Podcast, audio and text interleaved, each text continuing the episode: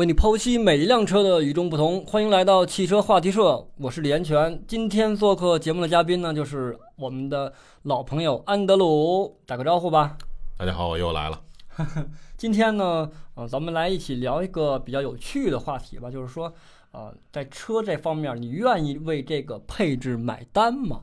咱们先聊聊这个你认为的这个比较鸡肋或者是比较有意思的一些配置啊。你要说现在主流车型上基本上都有的配置，我觉得当属智能驾驶辅助。哎，这个倒是成主流，而且成为了就是很多车型的一个主打，对吧？谁家的更智能，谁家的更开车开起来更像人，对吧？这个功能还是比较，呃，厂家还是很重视的。但是你觉得这个智能驾驶辅助系统这个配置怎么样呢？你用过很多好多车的一个这个功能了，我记得，对吧？特别多，就是哦它从最简单的带车道偏离预警的，最早那是最早的一个，对但是现在还有很多车型就已经满足在车道偏离预警和车道保持辅助上。对对，这两个功能是一个最基本而且是最常用的一个功能。然后高阶一点儿的话，就带一个叫居中保持，啊，居中居中巡航应该是。还有 ACC 的这么一个协调搭配的这么对，一个，它要叫居中巡航的话，就带了 ACC；它如果不叫居中巡航的话，那就没带 ACC 嘛。哎，对，那你觉得这个配置对你于你来说好用吗？或者是你觉得这个配置值不值得去买？我觉得这个东西是适应，就是最早我去拿到这种车的时候，我就觉得配置非常的鸡肋，原因就在于他对于这个是否碰到你的车道边线的距离的把控，跟你开车是不一样的。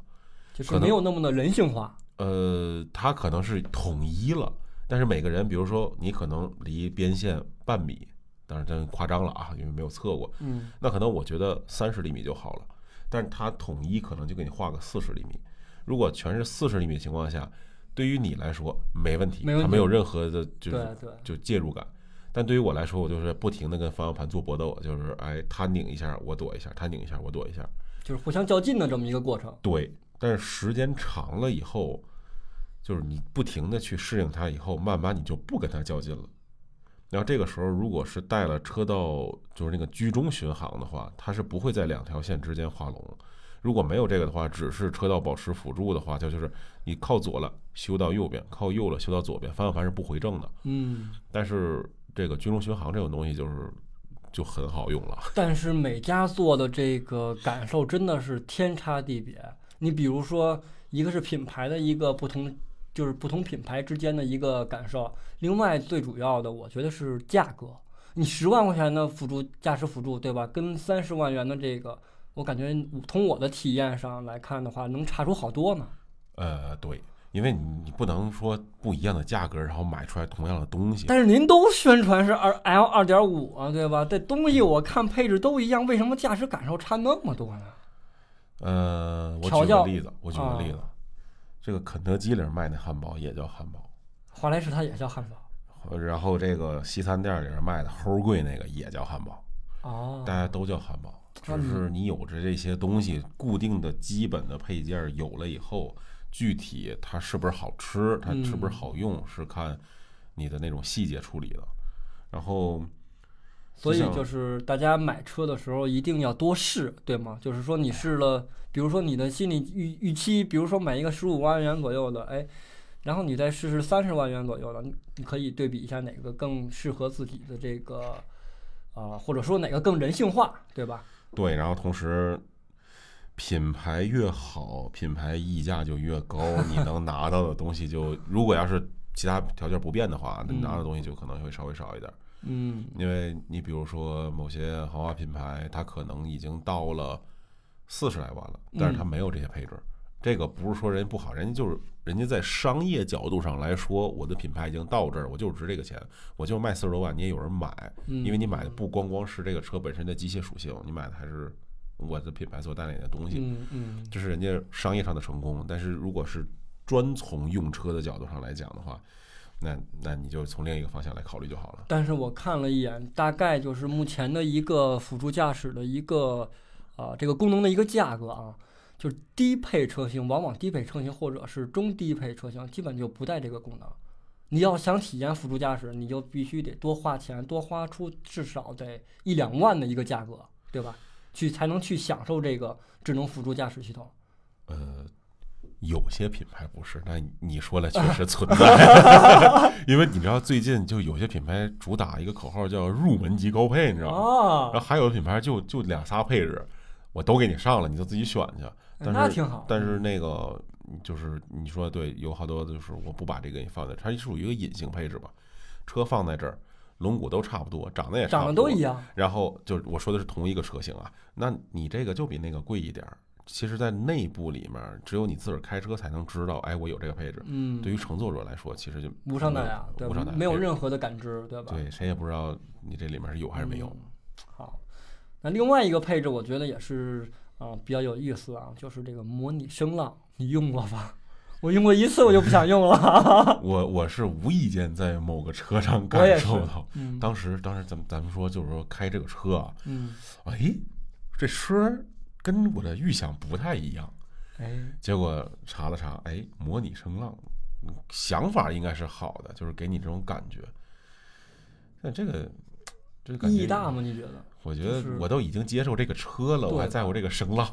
但是很多包括一些就是自主品，尤其是自主这块儿做呃这个功能的还是比较多的啊。但是无论是低就是低端品牌还是高端品牌，它做的这个效果，我觉得都不是特别的好听。没有，至今我驾我试过的车啊，没有一个觉得这个声浪，哎呦，我觉得开上车以后，我我得开这个声浪，我才觉得过瘾，或者怎么着才能是一个享受。没有一台是这样。我觉得是因为你上这个车的时候已经知道这个车多少钱，它应该是有什么样的反应。当这个声浪响起的时候，你觉得特别突兀，特别廉价，对吧？就是同样的声音，我觉得确实有可能啊。嗯，哪怕你这个车本身是个电的，但是哎特别贵，嗯你就觉得哎体贴。然后这个车特别多一个功能，感觉就这个钱就花的值了，对吧？嗯，值不值的吧？我因人而异吧，就其实其实其实主要是我对这个没啥感觉，我就觉得它已经是这个价位，或者说它已经是这个排量，甚至说它是个纯电，嗯你去硬给它加一个这个，往好里就高情商的说法是，哎，我我能给你模拟一个你想要的嗯感觉。低情商的说法就是，我其实也我都买你这个车了，我就要的就是你原来的样子。嗯你，多了这个，我觉得突一点，有点突兀。就是尤其是在纯电车上，你就我就觉得真的没有必要去装这个什么模拟声浪的，这个纯属是画蛇添足，对吧？你有这个钱去研究这个东西，或者你有精力研究这个东西，你不如在别的地方，对吧？或者是在安全性啊，或者是在这个别的舒适性配置上，你不如多给我一些别的，对吧？我觉得买这种车就是带这个模拟声浪的人，也未必用。它可能是被动激发的一个技能吧，就是这东西是不是你通上电以后，只要你踩它就会出现，是这样吗？这个确实是。另外一个就是这个更有意思的一个功能了，就是车载 KTV。我都好长时间没有在 KTV 唱过歌了。我上一次，你也是是我也是你上一次是什么时候？大学啊，不大概是 不是在车里吧？不是呃，那那有那有，因为那个就有有一部分车型啊，咱就嗯咱都不能说到品牌，就有一部分车型，它主打它就是就是这个功能。对，像尤其现在主流了，它没法去找一些差异化，对吧？那我弄一个唱歌的，尤其之前是唱吧是比较火的，对吧？我搭载唱吧软件，我车的买车我送你一个话筒啊，对，啊，对吧？我车有多么多么好的一个音响效果，它它大概率的时候是给你塑造一种生活场景的想象，就是仅限于想象。啊，我觉得吧，你你说我真的停在哪儿，然后在车里唱歌，我觉得我没有这么大瘾。当然，如果说大家就真的很喜欢这种状态，咱不嗯否认啊。但是我看它的宣传，基本上就是哎蓝天白云，或者是郊区野营，这个时候大家兴致到了，说想唱个歌，然后把这掏出来，在车上唱。哎，对，一定是要有氛围感，而且是在一个人数比较多的状况下，对吧？而且还是郊区不太方便的情况下，哎对但凡在市区，咱都不能去个。就是就是就是比比较比较价格合适的 KTV，然后去去吼两嗓子嘛。关键现在找 KTV 都不好找了呀，我们家门口都找不着了，已经是。现在现在其实唱歌的人真的太少了。可能是你老了。啊，可能是我老了，我对，我好像懂了一些什么东西而且而且而且吧，这个有的时候宣传说是就是沿途大家可能累了，唱唱歌，本意我觉得是好的，就是对对对就是哎娱乐一下，包括提个神儿。但是之前我忘了是看形式大于这个嗯，我看了有一个新闻，但是我确实不记得啊，也可能不严谨。就是说，在开车的时候，如果大声的去很投入的唱歌，其实不是很安全。缺氧。就可能你陶醉的时候注意力可能没那么集中吧。哦，对对，没错没但是但是他。他就说这个其实不是很安全。然后，嗯那你想，我在车里开车，你们几个在那儿拿着话筒在那里唱歌，我就是不参与吧，我觉得我置身事外很不爽我我我突然想起一个事儿，啊。我我突然想起一个事儿，这个功就是车载 KTV 的功能，有可能会在一个地区会特别火。你想一想是在哪儿？一个地区对，你能想象得到吗？我也是突然想起来了，是在西藏。为啥呀？你我记得你去过西藏对吧？啊，我去过。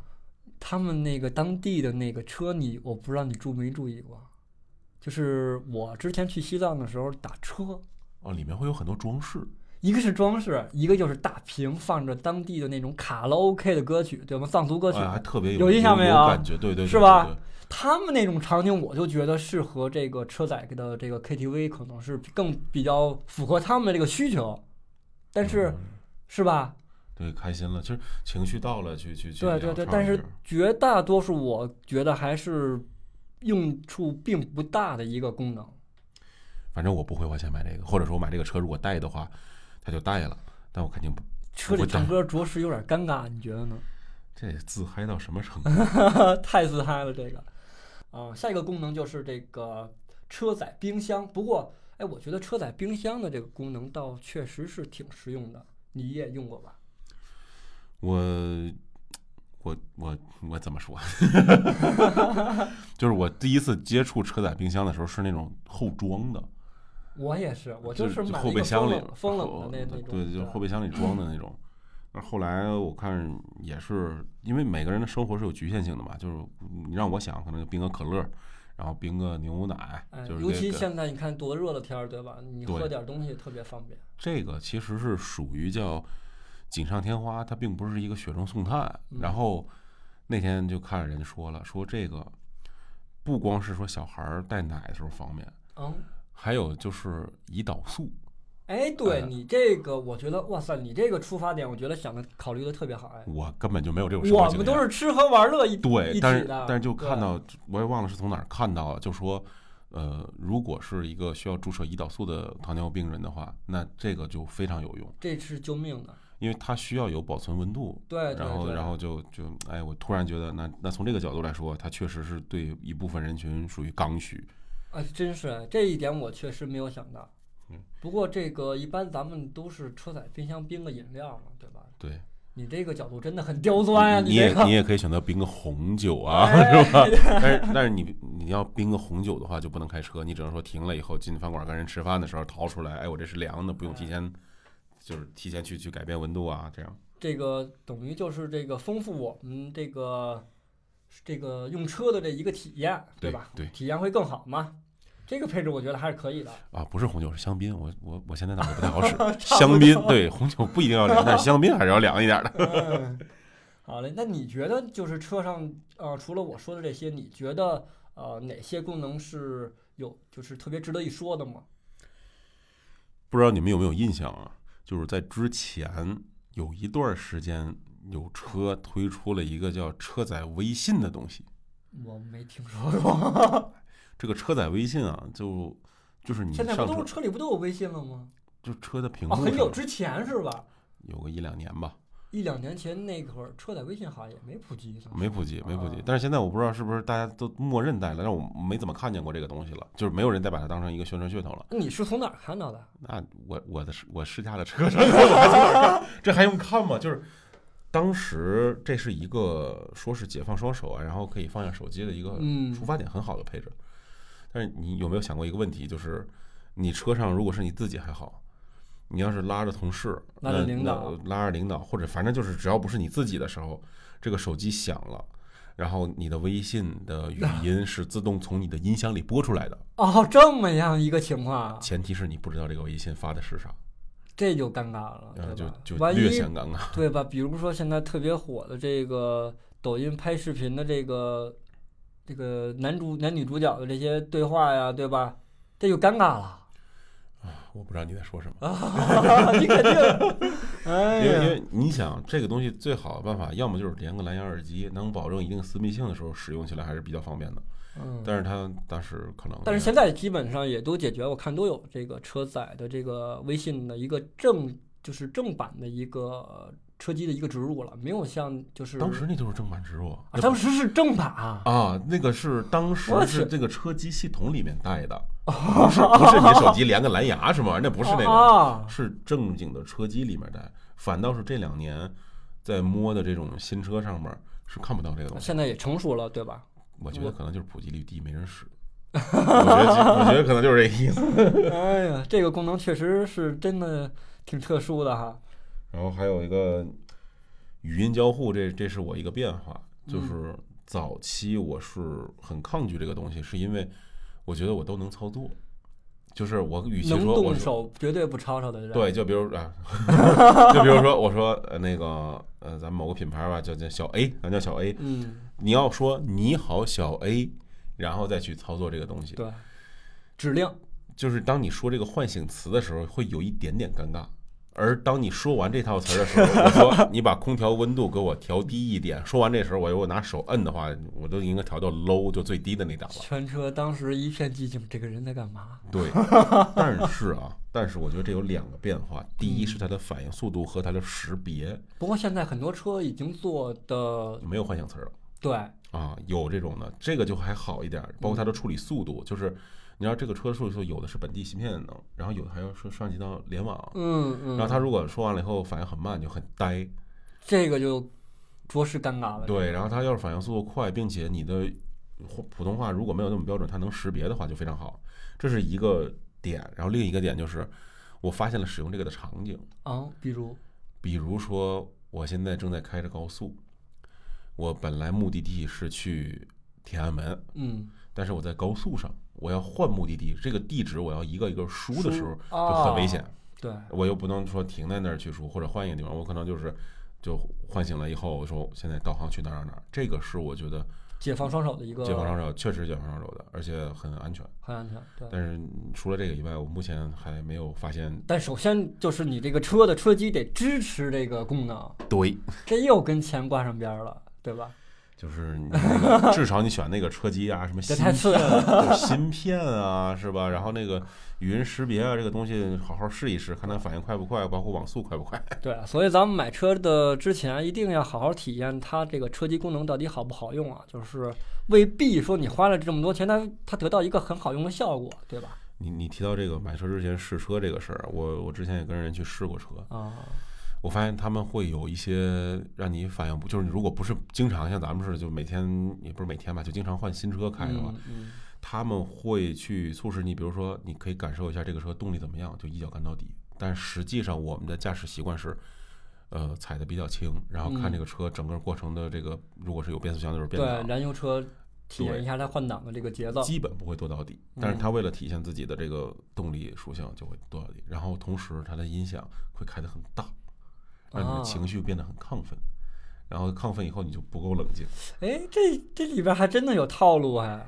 嗯，只能说是人家销售技巧吧。然后包括哦他会跟你说，我这个智能驾驶辅助又回到刚才那个话题，你不是说有都叫 L 二有什么区别？嗯我就知道有个品牌啊，它的销售就会跟卖家说，我这个你上了高速你就不用管了，哦，就说过这样的话，但是这不能代表我大概能猜到是哪个品牌了。就就就就这样说完了以后，但实际上它不到二十万的车，我只能告诉不到二十万，嗯，就是咱们都知道说你在这个价位里面，如果说你上高速以后，咱可以稍微放松一点，没问题，不用管的这个话，也就是也就是没有就有。点太不负责任了，是吧？拿真的是拿生命开玩笑。关于这个销售的话，咱们还真的是谨慎一些比较好。对，嗯，另外呢，就是你觉得这个零重力座座椅，你觉得这个功能怎么样？那咱一开车的，我这个我我第一次看的时候说是让这个乘车人能够更舒服一点。先解释一下零重力座椅啊，对，它不是说真的就你坐这儿没有重力，它是应该是以某种角度调好了以后，让你的身体能够更更多的去分散你的压力，就是支撑点会均匀一些。对，然后你躺着会很舒服。哎，我记得最早这个功能是不是日产提出来的呀？你有印象日吗？产吗？我印象中好像是日产，就是这个关于座椅舒适性这块儿的一个。我记得是女王座驾，哦，女王座驾，对，也是，对吧？我记得是女王座驾那个。对对。你对这个零重力座椅的这个体验感觉怎么样？特别好，特别好。就是单从座椅的角度来讲，嗯。真的很舒服。然后使用场景来讲，我是嗯。看了一个推送文章，就是他也是自己开，嗯嗯，然后他会在，他是属于那种就是写字楼里工作嘛，中午是没有地方休息的，就是可能你就要不就来个折叠床，你看过、那个？，哦对，这部分人真的哎挺适合这个功能的。你看那个大厂那个照片里面，就是好多折叠床，他们就有的就确实会中午到车里去眯一会儿，而且你新能源嗯车的话，它不存在说你睡着了以后可能会吸入一点尾气啊等等这样，虽然不一定致命啊，但是它嗯它还是有嗯伤害。但新能源车可能都会有监测的这些个这个功能也是的。它监测一氧化碳吗？嗯，我印象中是有一些车是带这个功能的。哦，对对对，就是比比如说，就是你呼，它只要检测你人在休息，它会自动的帮你打开空调哦，啊。对，这这个这个我知道，它它是说你在那儿以后可以设置一个场景，有啊对，也可以自己设置。小气模式，对对对，小气模式，对，还能有点白噪音，你知道吗？对对对对，但是这个情况就是，如果说是差不多价格的时候，能选这个，我觉得还是选一下嗯，啊。当然这个不限车型啊，你那喜欢哪个车就喜欢哪个车。但是这个东西，我觉得如果你有这个使用场景的需求的话就可以；如果没有这个使用场景的话，我觉得这就刚就像刚才你说的这个话题，因为我我也在大厂待过嘛，嗯，就是公司会提供这个，就你说的这个折叠床，但是呢，等你睡醒了以后，你会发现这个屋子里这空气呀、真的是令人陶醉的一个气味，真的。那这个应该上升到就是嗯，开个澡堂子。就是所以说，这个零重力座椅的车型还是对于这些上班族来说是有一定的，或者说有很大的一个帮助的。这个功能是可以有的，对吧？对，嗯，那另外一个就是，你觉得这个车载香氛的这个功能怎么样？这有没有？其实对我一我觉得影响不不大大。对，就是你有这个香味儿啊，挺好。我比较喜欢这个味儿，那挺好。没有，应该也问题不大。我也是，而而且它是个增值服务。我的车里就是除了是在买车的时候放了香氛以外，就是它那瓶挥发完以后，我从来就没放过。而且我觉得车里放一些它有挥发性，就必然是有酒精的，对吧？我觉得不安全，我是这么认为，所以我就从那以后就车里从来没有放过这个香氛的这些东西。但是现在有的有些车啊，它已经自带香氛系统了，对啊，林肯的、蔚来的、小鹏的、小鹏的，还对有理想的吗？理想的我还真没体验过。就是最过去是豪华品牌会把这个作为是一个，因为它那个香味儿会调的比较独特。啊，对，各种香氛，对，就是啊它它形成一个记忆点，一是比较柔和，让你觉得很高级，这个香味儿不冲；二就是你坐进来以后啊，这个车的记忆点就是在嗅觉上给你标记一下。嗯，然后现在越来越多车有了，我觉得这东西要是免费的，我挺开你心。挺开心。他第一但是他第一把给的那个那个那个香氛应该是随车有吧？对后续你需要从他官方去买，对，对，需要人去买。它那些都是一些特调的一些味道，比如说你喜欢，你别处买不到，那你只能从官方买，而且不便宜。而且它那个储存的那个东西，它是对口的，就是你你自个儿想往里灌是不行的。对对对，它是有一个那个容器就是收集的这么一个啊、呃系统，但是呢，对于女生来说，我觉得香氛系统的话存在性可能是真的很重要，哦尤其对于我媳妇儿来说，像每天出门必须喷个香水儿啊，对吧？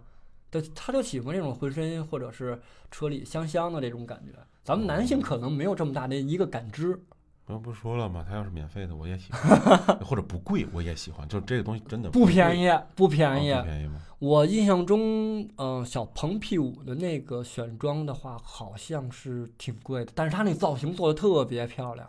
我一会儿搜搜图，我没开过这车。回回头你可以了解一下，真的这个呃怎么说呢？因人而异吧，还是女性，我觉得用户群体的这个使用的次数，或者是它的这个就是它的边际影响还是比较高的。对对他，他认为这个可能更重要一点，或者说自己享受这一点更开心一点。对于你来说，你开心，但是你开心没有那么多。对对，另外就是这个后排的这个娱乐大屏了，因为现在你看前边的屏已经足够大了，而且一二三啊，这各种块数啊，包括尺寸啊，真的已经做到了一个极致。但是你会在前排或者是后排用这些屏幕吗？尤其副驾或者是后排？我觉得取决于是不是联网，以及是不是就是有版权去放一些想看的东西。大部分你应该是自己买版权的，哦，是吧？就其实他他是合合作这个，它都是一个实体网 app 嘛，对对对对，你不买会员对吧？即使就像这个百度百度网盘似的，你即便买了会员，它也不一定是下载有多快，对吧？哦？我觉得还挺快的？然后他那个如果要是能联网，那我觉得用处还是可以的，至少嗯现在基本上也都是像过去的一些车，奔驰啊，不连。那个那就是相当于带了个 VCD 或者呃，对对对对对，那个确实是噱头的这个呃感觉更多一些。对，而且这个你要是能看一些节目的话，长途乘坐的时候还能有点意思，嗯，哪怕你小猪佩开车的看个小猪佩奇啊，给孩子对吧？啊，这个可能没啥意思，我觉得，就是你哪怕比如说现在有的那个副驾驶的那个娱乐屏，它会做一个偏光处理，就是防止、哦防止你主驾人往那边看，影响分散你的注意力，影响驾驶嘛。它做偏光处理，哦，还有这个功能。有有有，哦昨天前不对，应该是是新出的功能吗？这个，因为我之前没注意过，它有一个，因为我媳妇儿手机膜是偏光，贴了一个膜嘛，就是我我是看不到的。哦，我想起来了，是那个银河 L 七，银河 L 七。几天试的那个车，对它那个一开始啊，我上去的时候右面我知道有块屏幕，但一直是黑的吧黑的，哎哎，对对对，是黑的。可能可能是为了节能，你知道吗？结果直到说我们在拍车内的时候，我去够副驾驶一个东西，我的视线移过去了，哎，这玩意儿是亮的，哎，我觉得它这功能挺好的，真的挺人性化，对啊，就是而这个且它不反光吧？应该它不反光，所以就啊你要是开车的时候能听个乐儿，就是你能听个剧情、听个啊段子都行，这倒不影响。然后你想看看不见，这个我觉得还还挺好。所以它如果是联网的，如果说这个这个这个 A P P 里面的授嗯权什么会员费不是很高的情况下，还是可以接受，还是可以接受的。而且这个东西，尤其我觉得可能是家庭为单位的这个用车比较可能需要这个功能，比如说，尤其是带孩子，对吧？后排的一些娱乐，它是确实是能起到一定一定的作用。它能够让我看人家说是它能够让小朋友安静下呃，来，对对，免得他哭闹会影响你的嗯驾驶。但是我是从来不会在后排看个东西，你都是在前排开的嘛？哎呀，太有意思了。行，那今天呢，跟大家也聊了很多的这个呃车上的一些呃有意思的功能啊。大家在买车的过程中啊，还是啊、对于功能这块儿，我觉得还是要多多的去体验的。然后啊、也感谢今天做客的安德鲁。大家有对车比较感兴趣，或者是有一些疑问的话，也可以微博去艾特他。他的微博名是什么来着？还是那个安德鲁？还是那个安德鲁。好，那今天的节目呢就到这里，咱们下期再见，大家再见了，哈哈，拜拜。拜拜。